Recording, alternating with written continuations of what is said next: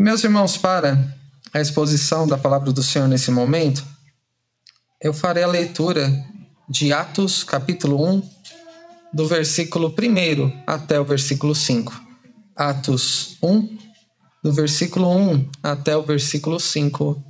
Ouçamos atentamente o que Deus nos deixou na Sua palavra, através do seu servo Lucas, palavra do nosso Deus, que diz assim: Escrevi o primeiro livro, ó Teófilo, relatando todas as coisas que Jesus começou a fazer e a ensinar, até o dia em que, depois de haver dado mandamentos por intermédio do Espírito Santo aos apóstolos que escolhera, foi levado às alturas. A estes também, depois de ter padecido, se apresentou vivo com muitas provas incontestáveis, aparecendo-lhes durante quarenta dias e falando das coisas concernentes ao reino de Deus e comendo com eles, determinou-lhes que não se ausentassem de Jerusalém, mas que esperassem a promessa do Pai, a qual, disse ele, de mim ouvistes. Porque João, na verdade, batizou com água, mas vós sereis batizados com o Espírito Santo, não muito depois destes dias. Bondoso Deus e Pai, nós te agradecemos porque podemos nos reunir em Seu nome para adorá-lo e abrir a Sua palavra nessa noite. Temos liberdade ao fazê-lo e que o Senhor seja propício a nós, pecadores, neste momento. Que este tempo de exposição da Sua palavra, cada um de nós esteja com a mente e os, e os corações voltados para o Senhor na expectativa de receber a tua palavra. Por isso, rogamos que o Senhor fale conosco através da exposição da Sua palavra. Que o Senhor nos abra entendimento para compreender o que o Senhor quer nos mostrar, que abra os nossos olhos para que vejamos o que o Senhor tem diante de nós, não somente na Sua palavra, mas as implicações para a nossa vida, e que o nosso coração seja preparado pelo Senhor mesmo, pelo Teu Santo Espírito, nos iluminando para que possamos receber a Sua palavra de maneira útil, de maneira uh, frutífera e que os frutos da Tua palavra na nossa vida cresçam cada vez mais. Que o Senhor nos abençoe neste momento, nos livrando de, de distrações ou outras preocupações, mas que a Sua palavra nos seja o verdadeiro alimento que venha de encontro às nossas necessidades. É o que nós te pedimos e agradecemos em nome de Jesus. Amém. Meus irmãos, o mês de agosto é, para a Igreja Presbiteriana do Brasil, um mês em que missões é lembrado com frequência. E este é o primeiro domingo de agosto. E é sempre uma boa oportunidade para lembrarmos aquilo que é chamado e reconhecido como a Grande Comissão. E como nós já vimos em algum uh, momento, em outra mensagem, a grande comissão não é uma grande sugestão, não é algo facultativo, opcional. Isso significa que se você é discípulo do Senhor Jesus, se você foi chamado por Ele para segui-lo, você recebeu uma missão. O Senhor te chamou, te comissionou, te confiou nas suas mãos uma missão muito preciosa que é custosa, como temos isso no Evangelho de Marcos também, mas ao mesmo tempo um privilégio. E se a gente parar para pensar, nós podemos reconhecer reações diversas à grande comissão. Alguns parecem entusiasmados demais, né? Parece que saem fora da curva do que é a realidade. Talvez pelas é, pelos motivos apresentados de que tem um amor intenso pelas almas perdidas ou para atingir uma determinada meta de convertidos. E aquela pergunta que às vezes aparece: quantas pessoas você já levou a Cristo que você já pôde converter ao Senhor? E muitas vezes destoa daquilo que a palavra de Deus diz sobre o que deve se esperar dos resultados desta missão. Mas por outro lado, irmãos, um outro oposto ao entusiasmo exagerado, a gente poderia mencionar a indiferença, a negligência, o descaso, o se envolver demais com as questões dessa vida e perder de vista a missão tão importante que Deus deixou para nós, que tem a ver com aquilo que nós somos feitos em Cristo Jesus. É a sua identidade como discípulo do Senhor Jesus. Seguir os seus passos, ensinar o que ele ensinou, fazer o que ele fez, ser um representante dele no mundo. E talvez quando é, alguém recai para um desses extremos, o problema seja a falta do fundamento para ver a missão que Deus nos confiou, ou ter a motivação errada, como o amor pelas almas perdidas, enquanto a motivação correta é a glória de Deus. Deus está ofendido e ele deve ser adorado, e ter aquela indignação do evangelho que faz com que testemunhemos sobre quem é Deus e quem é o Senhor Jesus e o que ele veio fazer no nosso mundo. Essa é a, a grande comissão. Grande na sua extensão, é um grande privilégio a nós também e tem grandes resultados quando Deus opera pelo seu Espírito através de nós, livrando pecadores do inferno, da ira divina e conduzindo-os à sua presença, adotando-os como filhos. E no decorrer da história, Deus chamou pecadores para junto dele. Deus comissionou discípulos como eu e como você, que não tinham nada a oferecer por eles mesmos, assim como nós também não temos. E ele usou os seus servos para que o evangelho chegasse aos corações de inúmeras pessoas que ele mesmo quis chamar, como temos isso no evangelho de Marcos também, ele chamou aqueles que ele mesmo quis para serem seus discípulos. E Deus quis escolher, eleger aqueles que ele mesmo quis para serem seus filhos amados. E quando entramos no mês de agosto, um dos exemplos da história que nós nos lembramos é da chegada do missionário Ashbel Green Simonton ao Brasil, no dia 12 de agosto de 1859, há 163 anos atrás, quando ah, é, ele começou um trabalho que viria a ser o que nós chamamos hoje como Igreja Presbiteriana do Brasil, e como muito bem lembrou o nosso irmão presbítero Cláudio Sérgio pela manhã, além de outros desdobramentos, além de outras instituições, até fruto deste trabalho missionário em território brasileiro. E nós ah, podemos vislumbrar um pouco como estava o coração de Simonton naquele momento da história se voltarmos ao seu diário, o presbítero Cláudio mencionou pela manhã, até mostrou de uma maneira comovente, trouxe um pouco destes, deste relato histórico para nós.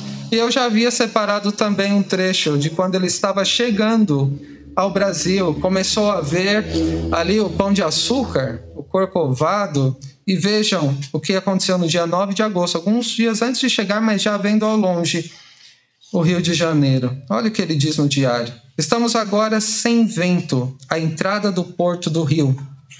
A famosa montanha do Pão de Açúcar e o Corcovado estão bem visíveis, iluminados pela luz da lua cheia a 10 ou 12 milhas de distância. O pesado som das ondas batendo nas pedras da praia enche o silêncio da noite. Subia uma verga justamente quando o sol se punha atrás do corcovado e fiquei quase uma hora observando o crepúsculo. Sentiria dificuldade em descrever a emoção que tomou conta de mim ao ver aqueles picos altaneiros dos quais tenho ouvido falar e lido tantas vezes, os quais me dizem que a viagem terminou e cheguei ao meu novo lar e campo de trabalho. Minhas emoções eram tão conflitantes que eu não conseguiria descrevê-las com fidelidade. Os sentimentos predominantes, quais eram?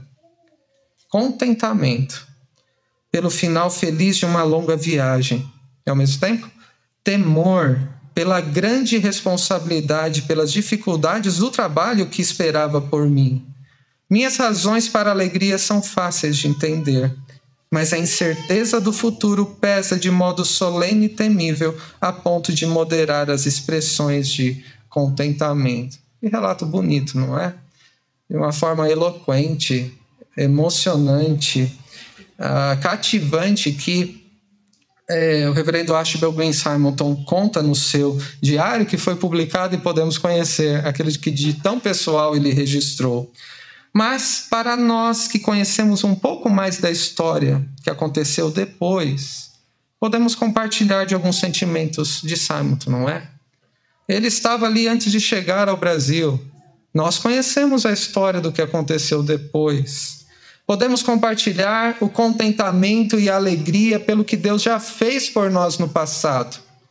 Ao vislumbrarmos o que está diante de nós na grande responsabilidade que Deus nos dá, mas essa história ainda não acabou, me refiro àquele trabalho que foi iniciado, que se tornou a Igreja Presbiteriana do Brasil. Esse trabalho ainda não acabou. Essa história ainda está sendo escrita e você faz parte dela.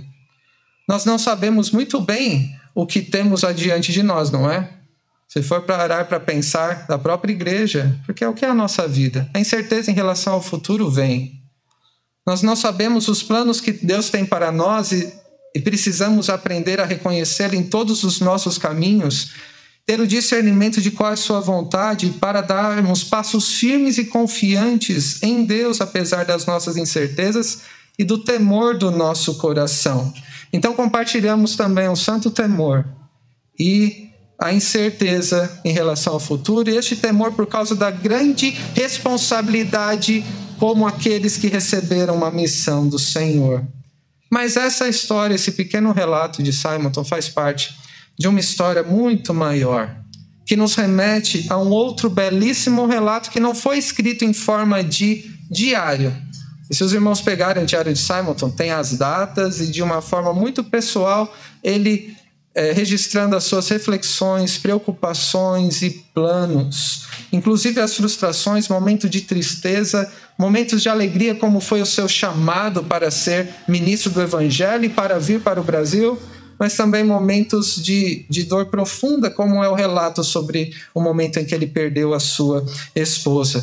Mas neste decorrer da, da história, nós percebemos que cada uma das partes, assim como cada uma das partes da sua vida, e de nossa, como povo de Deus aqui neste local, todas essas histórias juntas estão dentro de uma história muito maior que uh, Lucas escreveu no livro de Atos. Ele escreveu não em forma de diário, mas de uma pesquisa e nos dá uma perspectiva da história de acordo com o que Deus conduz. Lucas, que como eu disse, as crianças eram médicos, chamado nas escrituras de médico amado, escreveu estes dois livros que já nos referimos. Na sua pesquisa histórica, ele fez uma uma acurada investigação. Ele fez entrevistas, como por exemplo com Maria, mãe de Jesus, para saber como havia sido o anúncio de que ela seria mãe do Salvador e compôs esses dois livros de Lucas e Atos, que deveriam ser vistos como um só ou dois volumes de uma mesma obra. Embora na nossa Bíblia estejam separados pela organização que foi proposta, a gente não pode perder de vista a unidade que há nessa, nessa história narrada por Lucas. A continuidade também. No seu primeiro livro, Lucas escreveu esta pesquisa sobre a vida de Jesus. Se você voltar comigo lá em Lucas capítulo 1, versículos de 1 a 4, nós vemos o objetivo de Lucas ao escrever este evangelho. Lucas 1, de 1 a 4 diz: Visto que muitos houve que empreenderam uma narração coordenada dos fatos que entre nós se realizaram, conforme nos transmitiram os que desde o princípio foram deles testemunhas oculares e ministros da palavra, igualmente a mim me pareceu bem, depois de acurada investigação de tudo desde a sua origem, dar-te por escrito, excelentíssimo Teófilo, uma exposição em ordem, para que tenhas plena certeza das verdades em que foste instruído. Por que que Lucas escreveu? Para que o seu leitor, excelentíssimo Teófilo, e outros leitores, e podemos nos incluir nisso, pudessem conhecer a Cristo conforme ele revelou a si mesmo em tudo o que ele fez e ensinou, para que através da história que foi contada a respeito de Cristo Jesus, pudessem crer no Senhor Jesus e crendo nele que pudessem ter vida eterna.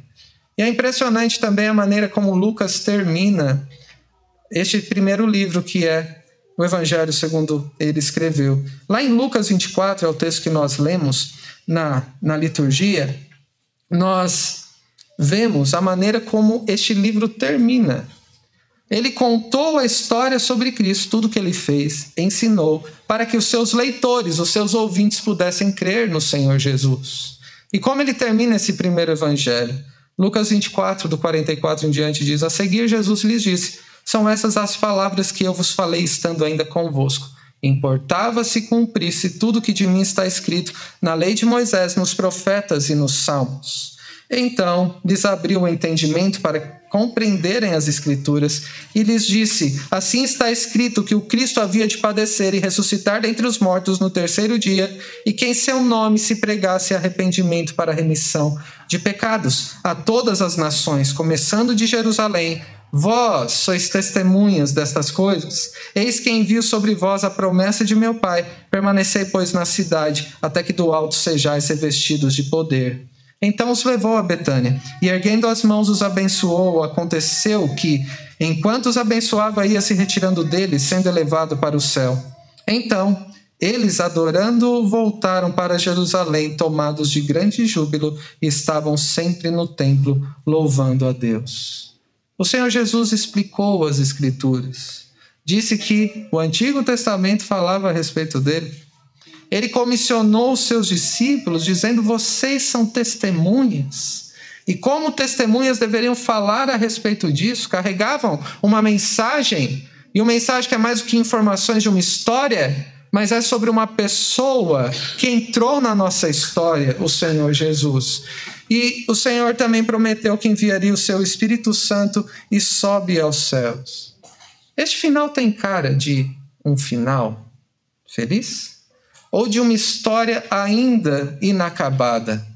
Quando o Senhor Jesus promete, embora o final seja glorioso, né? Já pensou o Senhor Jesus subindo ao céu e depois eles louvando a Deus no templo, parece que faltava alguma coisa acontecer. Que tinha a ver com a promessa de Jesus. Jesus prometeu que enviaria o Espírito Santo para que permanecesse em Jerusalém, então espera-se e você que ouve essa história sendo contada, tem expectativa que o Senhor Jesus cumpra a sua promessa. Afinal, ele prometeu que faria isso. Esse final de história de Lucas 24 tem cara de final feliz, mas ainda tem uma história, tem cara de uma história inacabada. Então, essa história que nos foi contada, em especial por Lucas, e também pegando o exemplo da história iniciada no Brasil, da igreja da qual nós fazemos parte, que ainda continua através de nós ao olhar para este texto, nós vemos uma história muito maior da qual nós fazemos parte também. Então, o tema dessa noite será em duas lições breves, depois dessa introdução um pouco mais extensa, sobre a história que nos foi contada continua. Este é o tema dessa noite a história que nos foi contada continua. Então, em primeiro lugar, nos versículos 1 e 2, a primeira lição, que a história que nos foi contada não acabou, não acabou. Nos versículos 1 e 2, Lucas registra: Escrevi o primeiro livro ao Teófilo relatando todas as coisas que Jesus começou a fazer e ensinar, até o dia em que, depois de haver dado mandamentos por intermédio do Espírito Santo, aos apóstolos que escolhera foi elevado às alturas. Sobre o que trata os evangelhos? E na forma como Lucas escreveu aqui, veja aí depois que ele se dirige a Teófilo, ele diz que é um relato das coisas, de todas as coisas que Jesus começou a fazer, a ensinar. Apenas começou. No evangelho é, que ele escreveu a Teófilo, que na época era alguém importante, e há especulações de quem ele era, mas ele é chamado de excelentíssimo Teófilo. Então, alguém importante que precisava também, assim como nós, crer em Cristo por meio do testemunho daqueles que tinham convivido com o Senhor Jesus. Teófilo precisava ouvir mais sobre o que Jesus fez e ensinou e qual foi a fonte de pesquisa de Lucas. Foram aqueles que conheciam o Senhor Jesus de maneira pessoal. E a partir deste testemunho, daquelas testemunhas oculares. Lucas relata sobre como o Senhor Jesus veio trazer salvação à humanidade. Em poucas palavras, resumindo um, um livro grande de Lucas, é, Lucas conta no seu evangelho que a salvação foi preparada pelo Senhor desde a antiguidade, que foi concedida por Deus através de Cristo e que deve ser anunciada a todas as pessoas, pois todos precisam do evangelho. É sobre isso que trata o evangelho de Lucas que a salvação que foi planejada e preparada por Deus no passado foi concedida através de Cristo e esta salvação precisa ser conhecida por todas as pessoas, pois todos carecem dessa graça. E, e, como que ela será conhecida? Primeiro, Deus deu a conhecer essa salvação através do seu Filho, quando ele esteve entre nós. E essa, meus irmãos, é a base da evangelização. É conhecer como Deus preparou a salvação, como ele concedeu em Cristo, e é anunciar, tornar conhecida tão grande salvação àqueles que ainda não conhecem. Foi isso que Jesus fez quando ensinou na sinagoga, quando ele anunciou o Evangelho, enquanto ele curava as pessoas. Foi por isso que ele veio a este mundo e é por isso que nós devemos continuar esperando que ele faça, até que ele venha. Da mesma maneira como eu me referi ao final de Lucas, dizendo que deve dar uma sensação, se você entendeu as últimas palavras, que falta alguma coisa acontecer. O início de Atos também deve nos dar a sensação que Cristo tem muito mais a fazer, ensinar neste mundo, inclusive nos nossos dias. Essa compreensão, meu irmão e minha irmã, que você tem sobre o que Jesus veio fazer e ensinar, e sobre o que ele tem a oferecer a você e às outras pessoas. Nem sempre a ideia que se tem sobre Jesus, sobre quem ele é, sobre o que ele fez, sobre o que ele ensinou, é aquilo que ele veio fazer, ensinar e revelar quem ele era. Essa expectativa do seu coração em relação ao Senhor Jesus, que você coloca como motivo de oração, e meus irmãos, os motivos de oração são muitas vezes reveladores. Aquilo que desejamos que aconteça, aquilo que esperamos que Deus faça. Nós colocamos em forma de oração muitas vezes e o quanto isso concorda com o propósito que Cristo veio a este mundo. O Senhor Jesus não veio a este mundo para resolver os nossos problemas, para satisfazer os nossos sonhos. Ele veio para quê? Para nos salvar. Aquilo que foi preparado pelo Pai, que foi realizado por Ele e que foi anunciado e que chegou até nós. É verdade, meus irmãos, que nós temos outras necessidades, tão frágeis nós somos. E a cada dia devemos colocar toda a súplica, petição, ações de graças em orações, porque temos um Deus que não é alheio às nossas necessidades. Mas Jesus veio para suprir a nossa maior necessidade, que é a salvação da nossa alma. Tudo que você precisa no seu dia a dia tem a ver com isso, com o que Cristo veio fazer e ensinar. E é disso também que precisam aqueles com quem você convive, que ainda não conhecem ao Senhor Jesus de maneira suficiente para a salvação. Meus irmãos, tanto cada um de nós e de forma muito especial neste mês em que lembramos de missões. Aqueles com quem você convive que ainda não se curvaram ao Senhor Jesus e ainda estão perdidos, precisam ouvir e conhecer mais da história que nos foi contada nos evangelhos, para que possam ver quem é Jesus, o que ele veio fazer e para que crendo nele tenham vida no nome dele e eles conhecerão a história que te foi contada quando você contar essa história. Quando você falar sobre quem é Jesus revelado nas Escrituras.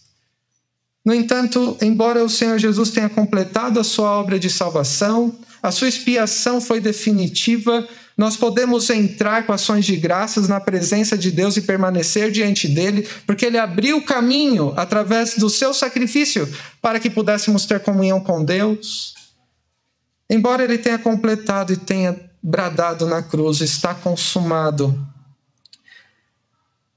A história ainda não acabou. Por isso que você deve ler Lucas de uma forma muito cuidadosa no primeiro capítulo de Atos, quando ele diz sobre o que ele escreveu no primeiro livro, daquilo que Jesus começou a fazer e a ensinar. O que isso significa? Se ele começou, o livro de Atos nos mostra que ainda não acabou. Inclusive, o li livro de Atos termina de uma maneira ainda mais com a sensação de que não está completo. Falta alguma parte no final. E falaremos sobre isso. O que significa que o Senhor Jesus veio começar a fazer e a ensinar daquilo que o Pai havia proposto a ele? Significa que a história que nos foi contada nos evangelhos continua a ser escrita. Por isso que o livro de Atos não tem um fim. Aquela conclusão que parece que não tem mais nada, porque a história continua através da igreja da qual nós fazemos parte. Significa também, meu irmão e minha irmã, que você nunca deve perder de vista que, mesmo após o Senhor Jesus ter subido ao céu e assentado à direita do Pai, ele continua envolvido na vida de todos os que ele veio salvar e agindo na vida dos seus discípulos e através deles, concedendo salvação e usando seus servos como instrumentos para salvar aqueles que o Pai confiou nas suas mãos. Meus irmãos, a história que nos foi contada não acabou. E o segundo aspecto, a segunda lição e última, é que a história que nos foi contada continua através da igreja. A história que nos foi contada continua através da igreja, através de mim, de você. Os versículos 3 e 5, de forma muito breve, dizem assim: A estes também, depois de ter padecido, se apresentou vivo, com muitas provas incontestáveis aparecendo-lhes durante 40 dias e falando das coisas concernentes ao reino de Deus e comendo com eles, determinou-lhes que não se ausentassem de Jerusalém, mas que esperassem a promessa do Pai, a qual, disse ele, de mim ouvistes. Porque João, na verdade, batizou com água, mas vós sereis batizados com o Espírito Santo, não muito depois destes dias. A história que o Senhor Jesus, a história que nos foi contada a respeito do Senhor Jesus, sobre o que ele começou a fazer e ensinar, continuou a fazer ensinar através da igreja. Como eu disse às crianças, o Senhor Jesus, mesmo tendo subido ao céu, ele continua fazendo muitas coisas maravilhosas nos nossos dias, na nossa vida. Continua a nos ensinar muito, e ele o faz através da igreja, a única instituição e agência do evangelho e do reino de Deus no mundo. E através dos discípulos de Cristo, quando no caráter e na conduta fazem o que o Senhor Jesus fez diante das circunstâncias do dia a dia e ensinam o que ele ensinou e como o Senhor Jesus garantiu que a obra de salvação, alcançando aqueles que o Pai confiou nas suas mãos, continuaria mesmo ele tendo subido aos céus. Nós vemos entre os versículos 2 e 5, e eu quero pontuar apenas o que é destacado aqui por, por Lucas. Jesus escolheu os seus apóstolos, os apóstolos que ele escolhera, diz o versículo 2, através de quem, de acordo com a vontade do Pai e da maneira como Cristo ordenou, esses discípulos que continuariam a fazer e ensinar assim como ele fez. Meu irmão e minha irmã, se você é discípulo do Senhor Jesus, foi escolhido por ele para segui-lo. Você foi chamado para isso, não é opcional. Aquilo que você faz, aquilo que você diz, sempre terá relação com o evangelho que te alcançou e com a obra que Cristo começou a fazer e que continua através de você. Isso não é um evento anual chamado de evangelização, embora momentos assim sejam até uma oportunidade. Isso se dá no nosso dia a dia e através das nossas palavras permeadas pelo Evangelho, através da nossa conduta dando exemplo exemplar que reflita Cristo. O Senhor Jesus se dá a conhecer e alcança para a salvação aqueles que o Pai lhe confiou. Nós vemos aí também, ainda no versículo 2, que é o ponto de partida para o versículo 3 que continuamos, que o Senhor Jesus deu mandamento aos seus discípulos por meio do Espírito Santo. Por quê? Para que seus discípulos soubessem qual é o seu papel, qual é a vontade do Mestre aos seus discípulos e como proceder na missão que o Pai confiou ao Filho e que ele comissiona os seus discípulos para fazê-lo. Meus irmãos, se não for a palavra de Deus a nos ordenar, ao nos conduzir, a gente vai continuar perdido, perambulando no mundo sem saber o que fazer. Eu não sei nem como resolver os meus problemas, como que eu posso é, agir de uma maneira que alguém possa ser salvo? Isso parte do conhecimento que se tem daquilo que Cristo veio fazer. É o conhecimento do Evangelho. Quem é Jesus? O que ele ensinou e o que ele fez. É através destes mandamentos, iluminados pelo Espírito, é que reconhecemos a vontade de Deus e quando nos dispomos a cumprir, continuamos a missão que Cristo nos confiou. Em terceiro lugar, no versículo 3, nós lemos que o Senhor Jesus se revelou aos seus discípulos também após a ressurreição.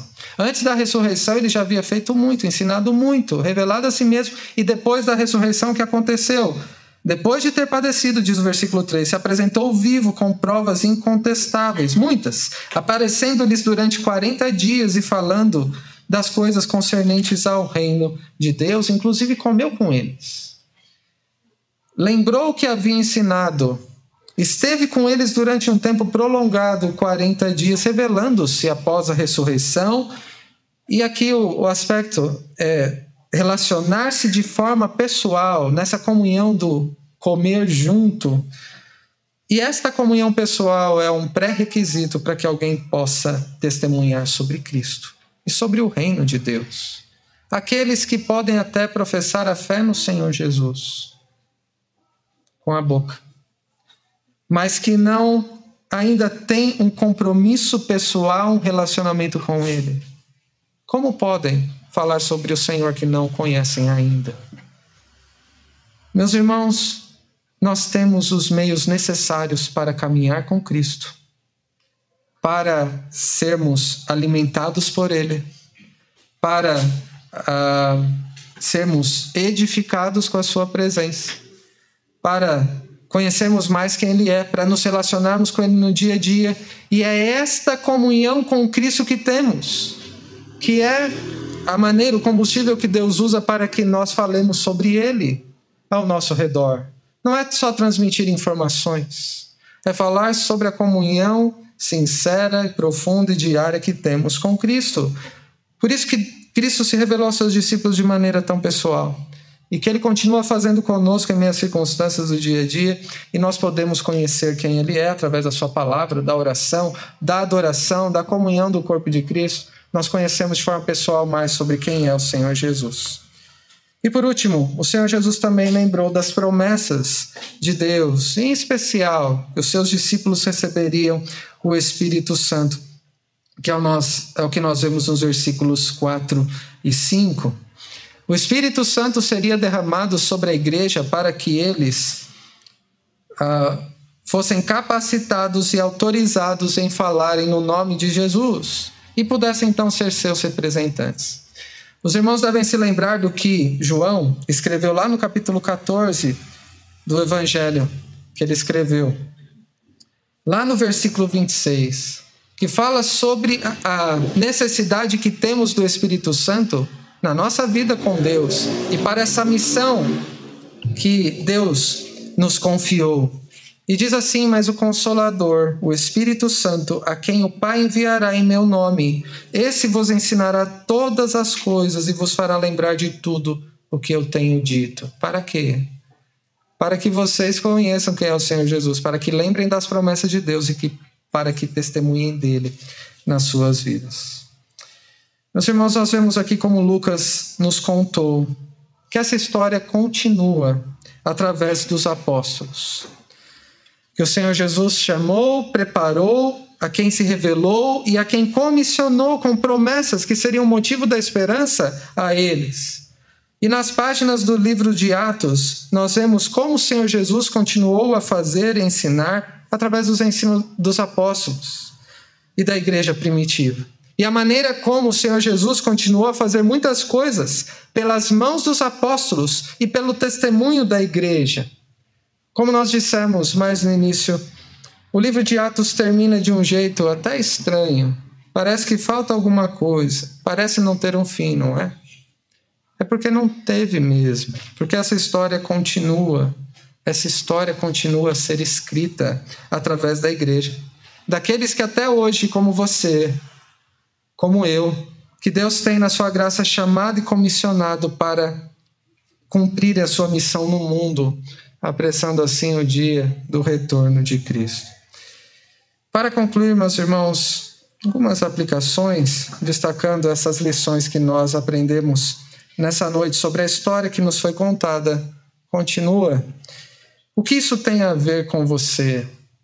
A história que nos foi contada nas Escrituras revela, principalmente, a salvação que Deus preparou desde a eternidade e que quis revelar desde a antiguidade, para conceder de forma especial no momento em que o seu Filho, nosso Senhor Jesus Cristo, veio a este mundo e saber a maneira como Deus planejou a nossa salvação na eternidade e que revelou a sua salvação aos nossos antepassados na aliança que ele realizou e na maneira como ele entregou o seu filho.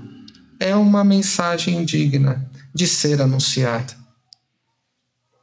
A mensagem que é mais do que informação é falar sobre quem é Jesus, sobre tudo que ele fez e ensinou, pois, meus irmãos, todos precisam do Evangelho.